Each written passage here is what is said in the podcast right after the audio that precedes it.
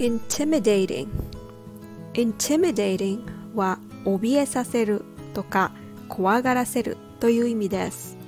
Speaking in front of many people can be intimidating 大勢の人の前で話すのはものすごく緊張する I started a new job It was quite intimidating at first because all the others had a lot of experiences 新しい仕事を始めたんだけど他の人たちはすごく経験のある人たちばっかりだったからすごく緊張した